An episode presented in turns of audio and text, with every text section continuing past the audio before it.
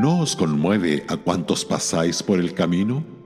Mirad y ved si hay dolor como mi dolor que me ha venido, porque Jehová me ha angustiado en el día de su ardiente furor. Lamentaciones 1, verso 12.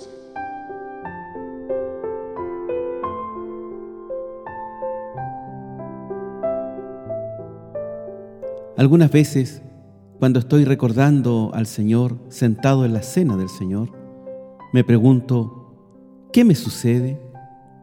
¿Cómo puedo sentarme aquí y contemplar la pasión del Salvador sin deshacerme en lágrimas? Un poeta desconocido afrontó las mismas preguntas. Escribió, ¿soy una piedra y no un hombre que puedo estar? Oh Cristo, bajo tu cruz y gota a gota contar la pérdida lenta de tu sangre y sin embargo no llorar?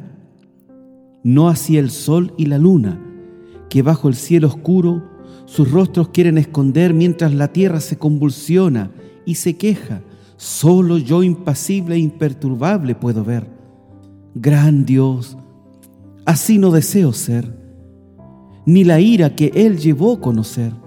Oh Señor, te imploro, vuélvete y mírame una vez más y hiere esta roca mi corazón. Un hermano contaba la siguiente historia. Admiro a aquellas almas sensibles que se conmueven tanto con los sufrimientos del Redentor agonizante que rompen a llorar. Me acuerdo de mi peluquero cristiano Ralph.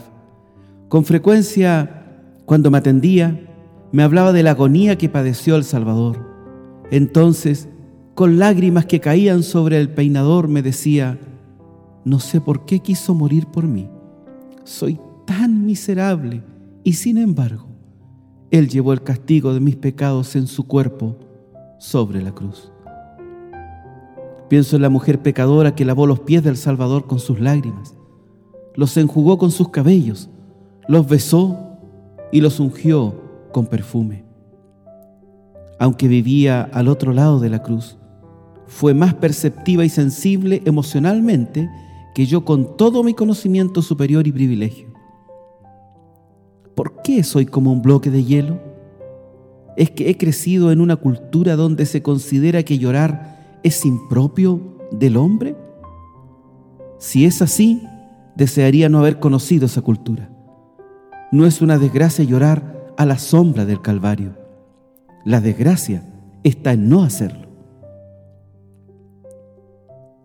Con las palabras de Jeremías, de hoy en adelante debo orar.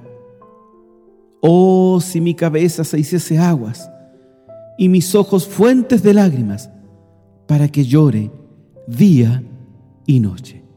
Jeremías 9, verso 1. Es decir, llorar por los sufrimientos y muerte que mis pecados trajeron al Salvador sin pecado.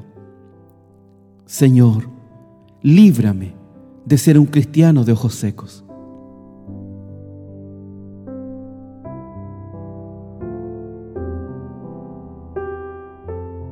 Radio Gracia y Paz, acompañándote cada día.